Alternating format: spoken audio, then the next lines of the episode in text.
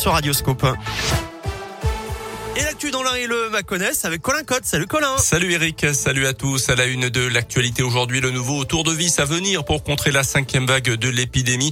Avant un nouveau conseil de défense sanitaire demain après-midi, le gouvernement a annoncé ce matin des premières mesures pour limiter les voyageurs en provenance du Royaume-Uni. À partir de ce samedi, il faudra un motif impérieux pour relier ces deux pays. Fini donc les voyages touristiques ou professionnels. C'est pour donc limiter notamment la propagation du variant Omicron. Les motifs de voyage seront limités aux résidents français et à leurs familles, ceux qui viennent du Royaume-Uni devront avoir un test négatif de moins de 24 heures et seront placés en quarantaine à leur arrivée.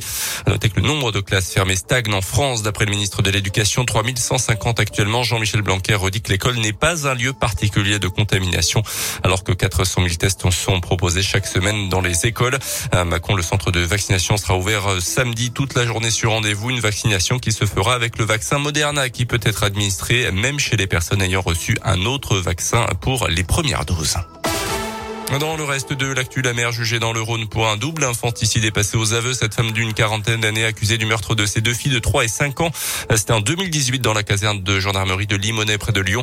Elle comparait aux assises depuis mardi. Le verdict est attendu demain. Les départs en vacances vendredi soir et ce week-end s'annoncent agités. Mouvement de grève confirmé à la SNCF, notamment sur les TGV de l'axe sud-est après l'échec des négociations avec les syndicats hier. Un train sur deux devrait circuler sur cet axe. L'intersyndicale réclame notamment une prime Covid.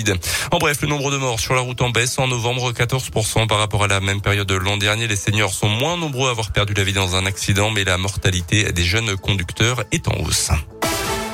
Dans l'actu sportive, ces nouvelles mesures pour endiguer la violence dans les stades de football après une réunion ce matin entre le gouvernement et les représentants du foot français.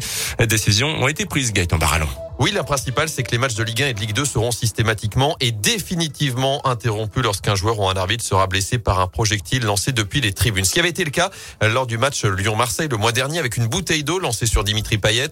Pour tout autre incident, sans blessure, une cellule de crise devra se prononcer en 30 minutes maximum sur le sort. Cellule de crise dont seront exclus les présidents des clubs. Alors que Jean-Michel Aulas a justement écopé de 5 matchs de suspension de toute fonction officielle après son comportement envers l'arbitre de l'Olympico. Autre mesure, la vente et le port de bouteilles en plastique seront interdits dans les stades de foot au plus tard au 1er juillet 2022. Les clubs peuvent donc le mettre en place au plus vite. Des clubs qui devront tous disposer de dispositifs de sécurité anti-projection, par exemple des filets de sécurité à partir de la saison prochaine, des dispositifs qui seront installés seulement pour certains matchs à la demande du préfet. Merci Gaëtan. Une réflexion sera également menée pour la création d'une amende forfaitaire délictuelle. Et puis c'est le début de la manche française de la Coupe du Monde de biathlon direction le Grand Bornand en Haute-Savoie première course. Le sprint féminin, ça sera en début d'après-midi à 14h15 avant le sprint des messieurs. Ça sera demain après-midi.